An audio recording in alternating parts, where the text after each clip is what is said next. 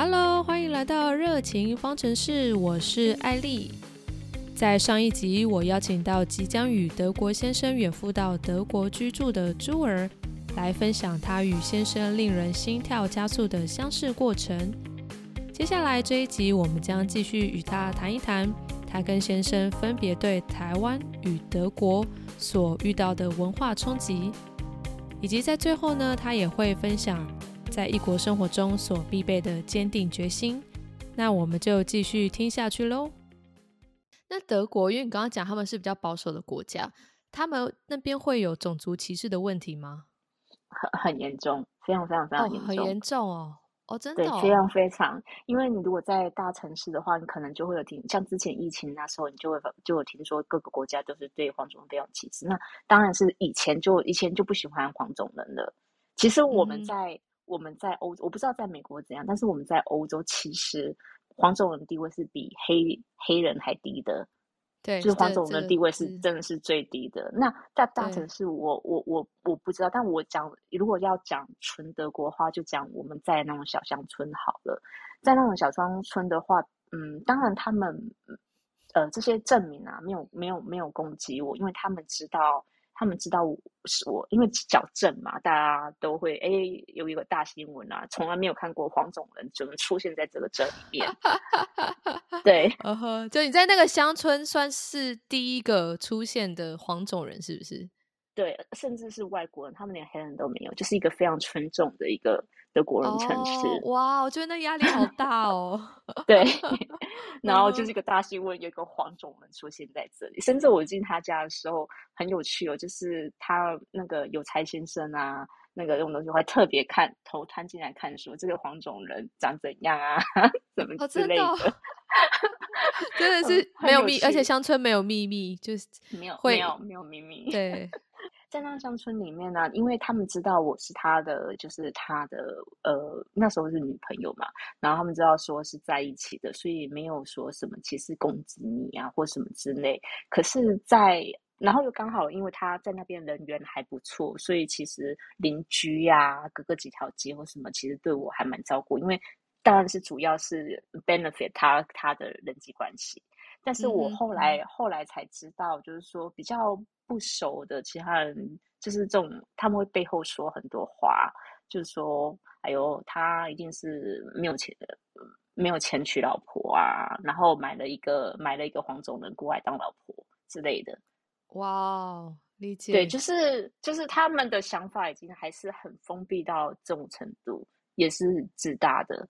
对，嗯哼，嗯哼，哦，所以其实跟我原本对德国人的刻板印象没有差异太大，就是比较优越感比较强，这样，这样你先生会不会很想要来反驳一下？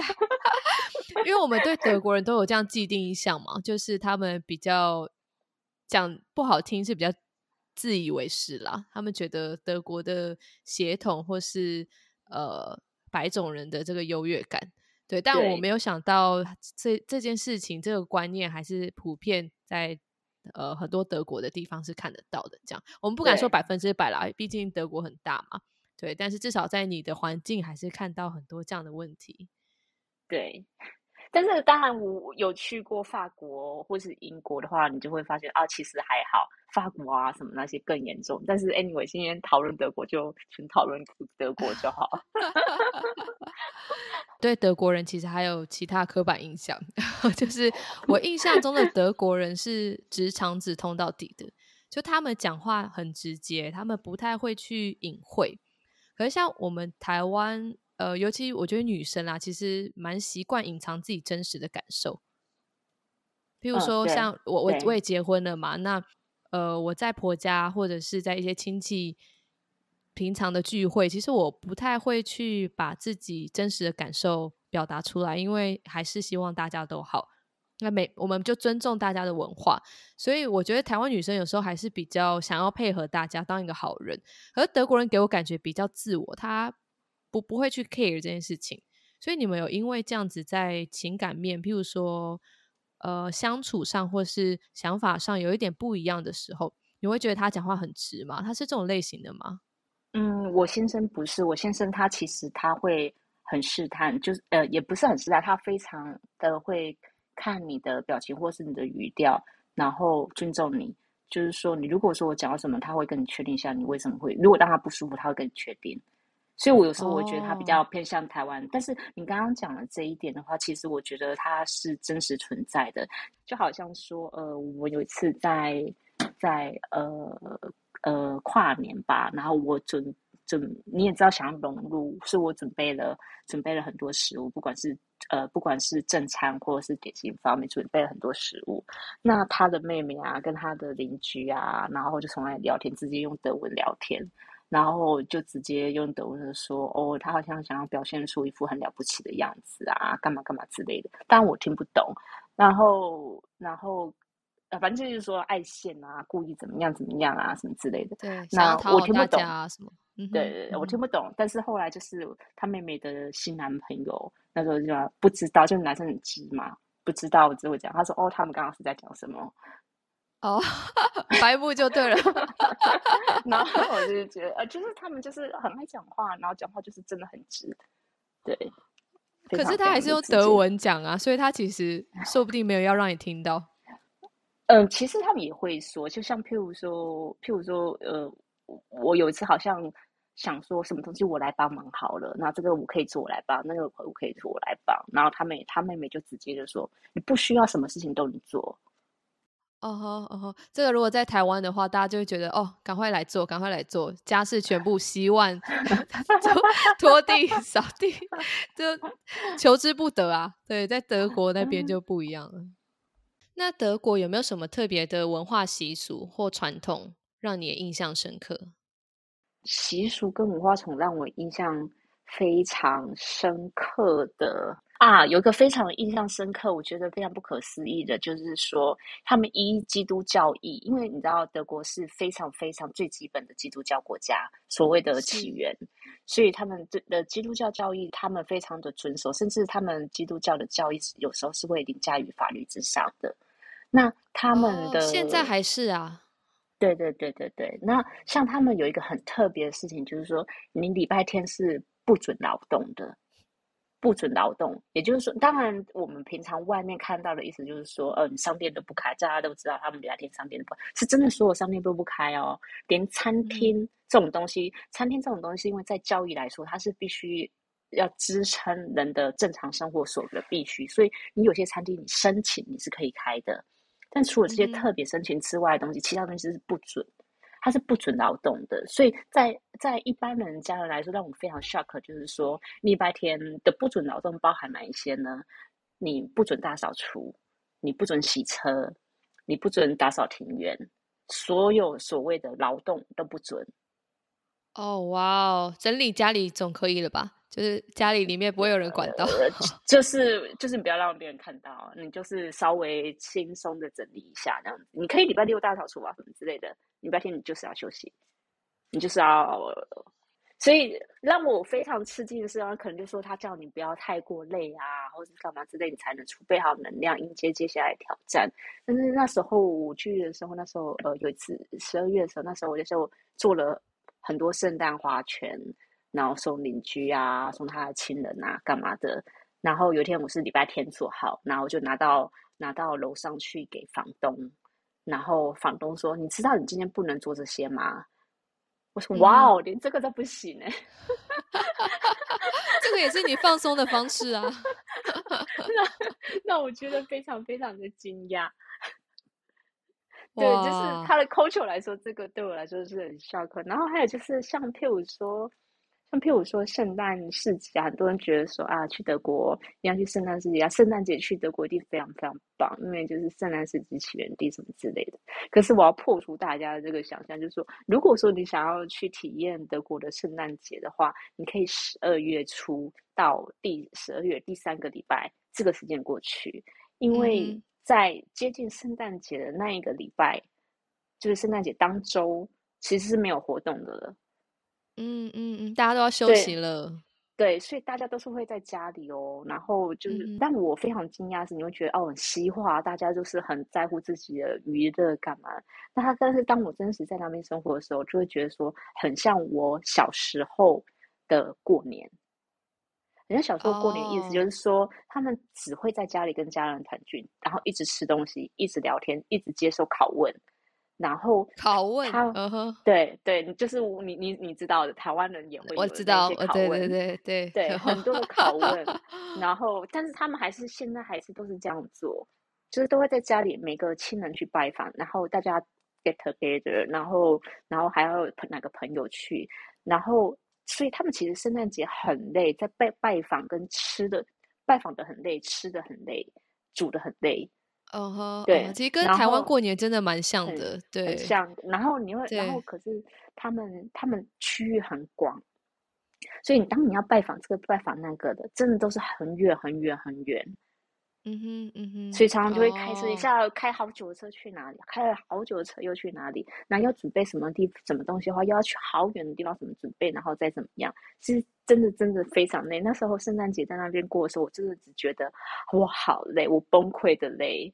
每天在赶行程这样子，对，赶行程去哪里去哪里拜访，然后就像我讲说，他们就是还很传统、很保守，还有礼节。那时候去去奶奶家的时候，奶奶家的所有邻居，平常有帮忙照顾奶奶的，每一个都要好好去拜访，然后都要坐下来聊很久的天。哦，哇哦，会不会是也是因为真的距离比较远，所以他们才会全部集中在圣诞节这个时间？嗯，其实。不会，嗯，那有可能很远很远很远的地方的亲友可能会一年见一次，但像譬如说奶奶跟他的奶奶跟他的一些朋友方面，其实我先生他是每周都会去看奶奶的，但是他们在这个时间点还是会这样。其实我觉得这德国德国跟我们非常不一样的，就是说，嗯，像台湾会觉得说，要邻居家族的关系就是要多住在一起，一家人一定要住在一起。那当很很很长时候，一起一家人凝聚在一起的时候，事实上心的距离其实很远，或是彼此憎恨，或什么很多摩擦之类的。他们心不在一起，甚至在一个屋檐下，你不知道另外一个人在想什么。但在在我看到我过去做那段时间，发现每一个人，他们每个人都不住在一起。就算就算我只是住在你的转角也好，我就是住在另外一间房子。嗯哼。然后，但是他们的心很近。他们有什么样的计划，或者想法，或者悲伤或什么的，除非有一些很 private，他不想讲，但是基本上很多事情他们都会分享，都会非常了解我的这个我的我的爸爸，我的我的妹妹，我的奶奶，或者是说我的邻居之类的，他们会很了解，对他们的互相帮忙非常的紧密。哎，我蛮喜欢这样的文化，哎，因为有一点距离，其实有时候是比较美的。对，而且我也相信人都是需要有个人空间。就是我们台湾比较传统，会觉得要三代同堂，可其实真的就像你说，住在一起，可是心很远。对他们这一点，我真的还蛮喜欢。他们彼此之间心很近，然后需要帮忙的时候，就是真的就是互相帮忙。对，然后另外另外一点，我不确定这个算不算是文化，但是是在德国那边的生活，我会觉得非常特别，就是。我们通常都会认为说，呃，像什么欧美国家啊，真的都很有钱啊，干嘛之类，因为他们薪水很高嘛。但是，但是其实上直接生活之后会发现说，其实他们的呃可支出所得的 CP 值是非常低的。所以换句来说，换句话来说，他们并不是有钱的，而是相对于台湾的可支出所得，我会觉得他们是贫穷的。这让我会有这种发现，是在我到那边生活之后，你除了大城市之外啦，那我是处我是生活在一般的德国德国呃郊区啊什么之类的，你会发现说，我这个镇小镇哦，我这整个镇跟隔壁的小镇或在隔壁的小镇，我是一家咖啡厅都没有的，他们只有必须型，像什么超市啊干嘛的，我是然后所以他们彼此拜访啊，或是聊天什么。呃，他们彼此亲呃朋友啊，在一起聊天或者聊什么之类的，我们通常都约到那个咖啡厅嘛。他们不是，他们都会彼此的家里，今天去谁家，今天去谁家。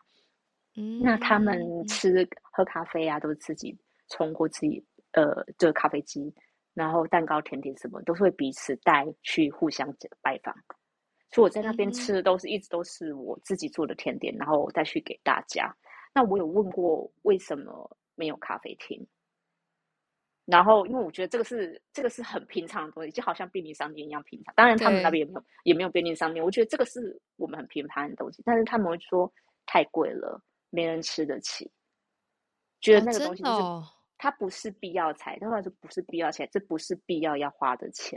但是我去去拜访奶奶的时候，她奶奶那个小镇话就有咖啡厅，可能都还两三间之类的。我说那为什么这边有这么差别这么大？那那边有比较多的商店啊，什么什么之类的。他说：“你不知道，奶奶她这边住的是算是比较有钱的地方，因为她这边算是退休退休小镇，她的生活技能都很好，但是这边非常昂贵。那奶奶她奶奶爷爷跟奶奶爷爷早已经过去了，奶奶也在两年前过世。那爷爷奶奶住的这地方是就是比较有钱的地方，生活技能很好。那他们这些老人老人都很有钱，是因为以前的德国人。”社会福利非常好，那他们退休之后，他们政府给他们的退休金也非常的有有我，对，所以整个小镇都是这类有钱的退休老人，所以生活非常好，有咖啡厅，他们随时可以享受，所以这些老人反而过得比年轻人好，中青年人啊什么过得他们好，但是现在以青人来说，其实他们已经没有办法承受这样子的三不五时喝咖啡、出去喝咖啡厅之类的休闲了，他们就是自己来。对，可是他们到年纪大了之后，就退休之后，会跟呃以前上一代有一样的福利吗？嗯，我听我先生是说，他们已经福利已经删减掉非常非常非常多了。哦，真的，但是他们德国税制税制还是很高吧？四十趴。对，是我我听到也是四十趴，所以同样以前的年代跟现在年代的税制不变情况下，但退休的福利并没有相同。没有，因为他们支出的东西更多了，因为所有的生活费用政府支出更多，尤其又又嗯，对，又又加上后期收容那么多难民，这都是很大的支出。然后还有很多的失业支出，然后还有就是呃能源啊什么的这些支出非常非常大，所以其实现在德国负债还蛮高的，所以一直都是在他们的生活福利上的这些费用扣掉。哇，所以其实现在不只是台湾呢，我觉得各国的年轻人的生活品质真的是一代比一代在下降。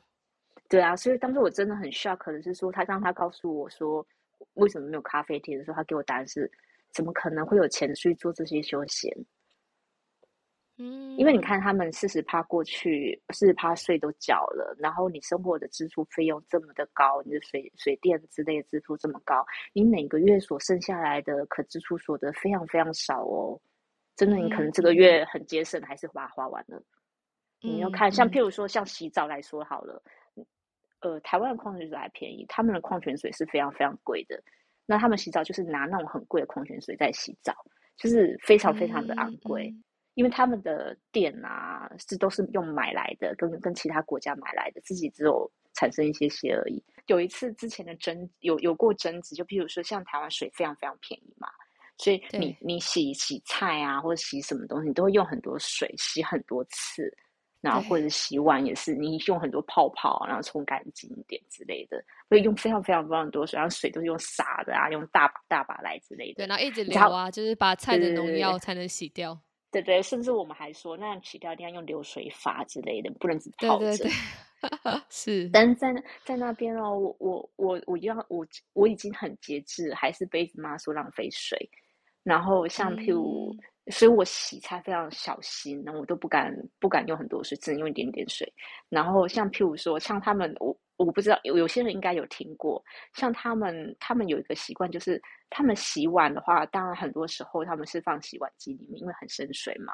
然后当然也是不用不用那么累。那如果说假设没有放洗碗机，可能放不下，或者是说那种东西，嗯，它是洗碗机没有办法没有办法洗的之类的，或者太油腻洗不干净之类，你就是自己手洗。那手洗的时候呢，他们会把他们的那个琉璃台放很水放满，然后放洗碗剂进去，弄很多泡泡之后，全部都泡进去之后，然后这样洗。嗯，然后洗完洗完之后，他们会把那个拿起来之后，泡泡泡泡就把它倒倒倒，都是用在里面，就是上面只剩下一点点泡泡。然后呢，接下来你可能是稍微再放进清水一下下而已，然后就起来，其实还是很多泡泡。但是这个时间点就是会拿抹布把它擦干就没事了。这样有干净吗？这样泡泡我无法接受，我无法接受。但是他们说，他们就是有机的，那是可那是可食用型的，所以你不用担心。我们从小就是这样子。哦，那你就可以放心了啦，就大胆的大胆的吃吧。就也你也只能你也只能去习惯啊，因为大家都是这样做。对，而且德国的饮食跟他们所用的所有的家庭用品，我相信应该都会有一定的品质吧。他们应该都会有一些很多的做什么认证啊之类，你才能去外面贩售。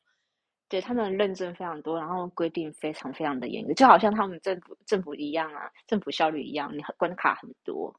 所以他们每一样事情，他们要去经过检验非常多，这也是我可以分享的另外一件事情。像比如说，他们的规则非常多，然后要求非常多。就比如说，像像呃，在台湾这边，可能开个店很容易，你可能申请啊，你要然后你符合卫生执照什么那些东西嘛，然后路边摊就不用嘛。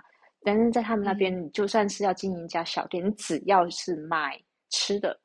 你只要是卖吃，不管是小东西、大东西之类，只要是吃的，那你的你所所所呃去制造食物的那个地方，他都必须要去检查卫生性、防火设备、清洗设备什么这些。那他们对这些设备的要求都非常高，所以说你只要是小小的小摊位之类的东西，你要付出的钱就非常多倍。所以说，你就算开一个弄一个路边摊。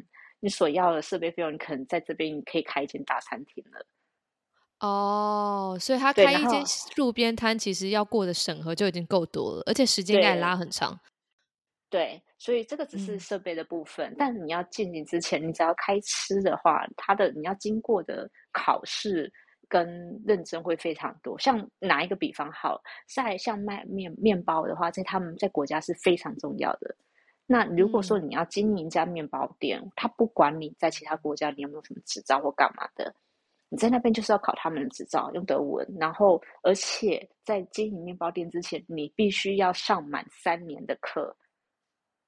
哦，他指定的课程吗？对他们对很多所有东西都管管制的非常非常严格。所以，当我在那边，我非常崩溃的一件事情就是说，你会觉得说在台湾。你只要愿意付出，你愿意努力，没有什么不可能。你就可以经营个工作室嘛，你可以用个什么你路边摊或干嘛的，在那边完完全全没有，我我没有任何的办法可以，就是至少我上次去之前去，我是没有任何的方法可以有生活，没有办法有收入。对。那我好奇是，所以在德国这么严谨，跟他需要很多的资金跟花费才能去开一家小店。那以这样的状况来说，德国的创业率是不是也相对比较低？很低啊！所以像像他来台湾的话，他看到说，就像我们去花东偏僻的山区，有没有都可以看到很多的店，然后甚至很多的摊子，甚至门口就摆个摊子之类的。嗯，他非常非常非常惊讶，他说：“这么多的店，怎么可能会有人买？那那么多的店卖给谁？然后他们怎么可以那么轻易的开店？”他觉得非常 shock，对他来讲是一个 culture shock 哎。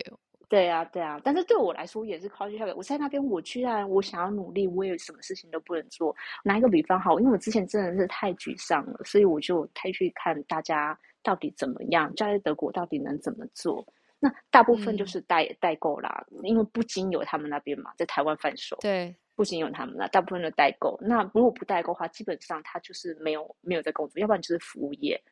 我甚至我看过有一个有一个女生，有个女，她算是一个女强人，她是一个呃呃，算是建筑师事务所的一个经理人，是一个非常女强人的人。但是她也分享说，她嫁过去之后，她觉得她好像废人，她什么都不能做，她没有办法有收入，就就可可以完完全表表示我那的那种很沮丧的心境。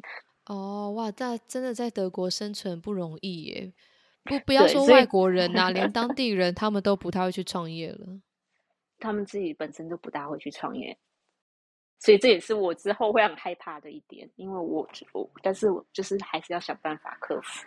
对，听起来是很大的挑战，要在怎么那边生存，而且你感觉也是没办法静下来的人，对不对？在那边如果没有办法自己做些什么，可能会比较失落。对。那你先生有来台湾过吗？那他对台湾的印象是什么？有没有最喜欢的食物或是喜欢的文化？其实他对台湾非常非常喜欢呢，他他非常喜欢台湾的食物，像像我说的国，他们也非常排外，然后对嗯不同口味的食物，他们是非常排斥的。但是我先生他他非常，我真的觉得他是台湾人，他连他连皮蛋都吃，他就说哎是好吃的啊，然后我就说怎么可能？对，因为外国人没办法接受皮蛋。对，我跟你讲，他们他们连咸蛋都没有办法接受。哦，OK，他们没有类似的东西，没有没有，就他们吃的东西很奇怪，就是很 boring，很难吃。就像就像我有有一个东西，我也很没有办法接受，就是你知道他们的那个呃。呃，四月四月四月的时候，不是会有呃有兔子啊，然后然后它蛋会去画彩色啊。复活节复活节对复活节对对复活节，那他们不是都会去画画很多颜色什么嘛？你知道吗？他们其实不止复活节会吃很多很多蛋，然后事实上那个蛋其实就是白水煮蛋，那是外面画很多颜色。对，但是你知道他们的蛋。不止复活节吃，他们在其他平常也会吃。那那种彩色蛋，你知道他们会放个一个月，放个一个月然后再吃，对啊，继续吃，就一个月内他们都可以吃。然后冰冰箱吧？没有啊，他们就平常这样放着啊，常温，然后也也反正就是也不会坏掉，也无所谓这样子。对，所以我就说你，那你真的你真的确定你们的餐厅管制很严？你们吃东西，你看这个怎么能吃？对啊，这是个问题耶。还是他们还是他们觉得那边的天气跟他们的蛋是有呃足够清洁的？或或许他们那比较均一年以来均温都比较低的，也或许啦，比较不会有我们那么多抗生。因为你讲到这个是像美国有一个我也没办法接受，就是他们的面包都可以放好几个月都不会发霉哦，也不会坏掉。然后牛奶的奇效。牛奶的奇效也超级无敌长。那我先生是跟我说，他们的品质控管，他们的消毒方式跟台湾比较不一样，所以他们可以放比较久。但我有点对这句话怀疑啦，所以其实我不敢去他们的 Costco 买 面包，你知道吗？他们面包是整个柜子都是面包，整个一面墙的柜子，我都不敢买，因为我不知道到底是放多久的。其实他其实他是真的是这样，因为因为我有跟我说，我有个我有个好呃很久的朋友，他后来有一段时间在比利时创业，然后他就是做甜点的。然后他说，实际上在那边他也要突破很困难，就是很多的困难就是这一点。他说在那边的话，呃，大家都会用一种化学化类似化学的东西，就是保存食物，嗯哼，都会添加，都会添加，是都会添加，类似防腐剂吗？类似，但是他们说那个是安全的。但是以我们台湾人观念，我们都因为我们方便啊，随手可取，我们不需要保存那么久啊。我们就是一可能两保存两三天，我们就真的两三天，我们两三天我再去买嘛。他们那边不是，所以他那个时候就是说你一定要加这个，其他人跟他讲说你一定要加，要不然东西放不久，别人无法接受。嗯嗯嗯，刚刚有说你先生其实很能接受台湾的美食嘛？他对，就是连皮蛋都可以吃。那他有没有对台湾什么样的文化，他觉得没有办法接受的？他最不能接受就是交通。哦，台湾的交通，行人地狱。对，嗯，他不只是行人地狱，因为大家觉得说台湾这边都是没有人行道嘛，常常走很长一段路都要非常的危险的挤在边边这样走，你也不能并肩或者什么很自在的走。但这是一部分，另外一部分就是他。开车在路上，因为他有那时候来台湾都一定会申请国家，他有开开过一段时间，他觉得大家都乱开车，然后还有就是什么想要干嘛就干嘛。他说，然后他说台湾真的太爱吃了，就是你平常已经吃了这么随时都在吃东西，你连开车都想着吃东西。但因为我们出去的时候，常常还会有碰到，就是说你明明在内线道。你为了你就是一直看旁边有什么好吃的，然后走走停停，开车走走停停，走走停停，然后看到什么你就突然突然之间插到外线道去买东西，然后就乱，而且直接停车，对，乱停，然后赶快下去买一买再上来这样子。对，然后甚至那个是行车道，你就这样乱停，而且是还是这样，你们台湾人开车人就是完全不为其他人着想，这样好危险。对，而且大部分大家都会合理化这样的行为，就是我只是买一下下啦，就是。下车车买了就走了这样子。乱停车就算，那他说你们真的他他常常就是随便乱插车，随便你看像刚刚这样讲，你在内车道，你这样走快车道，你那走走停停，随便随便乱停，然后马上插出去，就是为了要买东西，这是太 ridiculous 的事情。而且每个地方都是这样子。对，而尤其我们玩我玩环岛的时候，还会去什么东部、南部，那更没有这种交通概念嘛。那车子根本就是随便，就是随便，他就是觉得说，天哪，到底台湾人到底开车到底是什么样子的态度？他就会觉得有一些很很不可思议，就譬如说，像我们不是有摩托车，然后会装瓦斯桶，然后把那个皮带绑一绑绑到后面嘛，然后就钻来钻去。然后上次就是有一次去呃像老街之类的地方，然后他们就运那个瓦斯桶，就是用到后面，然后一桶两桶，然后只用皮带装一装。然后你在前面骑车的时候转来转去，转来转去，还而且还边抽烟。他说：“天哪，他是要去到处放炸弹吗？” 哦我可以相信呢，这对外国人来讲真的是 culture shock。对啊，他觉得非常非常的不可思议，就是之类的东西，所以他觉得台湾台湾人还有哦，还有一点他没有办法接受，就是像德国人，他们对很多事情都非常的拘谨跟严谨。他对于台湾嗯很多的那个电线外露、管路外露，就是有时候为了方便，就直接从外露这边随便接一接，然后从外面看到很多电线从那里晃来晃去啊什么之类的，嗯，他就无法接受，他觉得这这东西怎么可以这样装？不可以。哦，OK，而且不止他，像其像其他呃呃其他人那时候过来的时候，其他的国人也就觉得这太夸张了，怎么这种东西怎么可以发生？对啊，就大概这一类。但是他说大大大多来说，他很喜欢他，不管说东西好吃啊，然后人非常非常非常的友善，热情很有很友善，对对。对，然后很方便，非常非常方便，真的非常非常方便。台湾的效率很品质又很高好，对，效率很高，然后随时都笑笑的这样子。对对，虽然现在越来越多 OK，但是对他们不会。反正就是一次的一切都好，他觉得很喜欢很喜欢这里，然后然后要看要要山有山，要海有海，虽然说比较迷你一点，但是其实都其实都很很不错。嗯对嗯嗯嗯。那其实今天呢，我们讲了非常多故事。那在最后最后，我想要问你说，如果有人想要谈跨国恋情或到国外定居，你有没有什么建议想给他们？因为我们刚刚其实讲了很多困难跟挑战嘛。嗯，我觉得其实这个这件事情是非常需要深思熟虑的事情，因为事实嗯上，事实上 culture shock 真的会非常的多。现在是因为时间关系，当然，而且有时候你可能会临时只想到一些些，其实文化差异会对你生活造成的影响非常非常大。就像我在那边住了短短时间，我就觉得非常多不便，甚至有很多你在那边，你就是你自己一个人，就算不管你是因为你是过去跟你先生在一起。你就是你自己一个人，你没有你的生嗯活圈，你就是你自己一个人。那你当然，当然有时候过去会遇到很多困难，是他们无法理解的的时候，然后没有办法陈述出你的这些难受，或是孤单，或是想家什么之类。像我们这边话，你可能就说，那我就回娘家一趟啊，我包包完了，我回娘家一趟，回去一家聊聊天就好。但是我在那边话，遇到这种事情的时候，我只能我只能关在房间里哭哭哭哭大哭哭到睡着。